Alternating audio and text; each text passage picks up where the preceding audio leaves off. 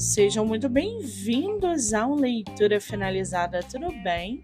Hoje eu trago para vocês o livro do autor nacional Edilson Gomes, chamado Os Olhos Azuis de Viviane.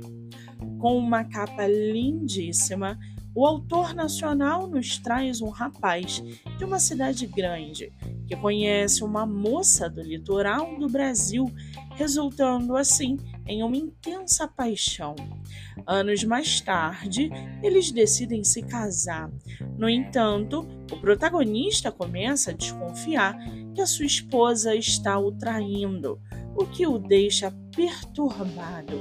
O livro é uma jornada emocionante e profunda que nos leva a refletir sobre as questões do amor, da desconfiança e da fidelidade uma leitura obrigatória para aqueles que querem compreender melhor as nuances do amor.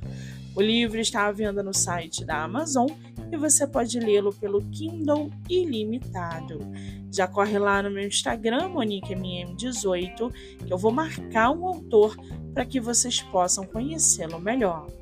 Eu sou Monique Machado e esse foi do livro Não Me Livro.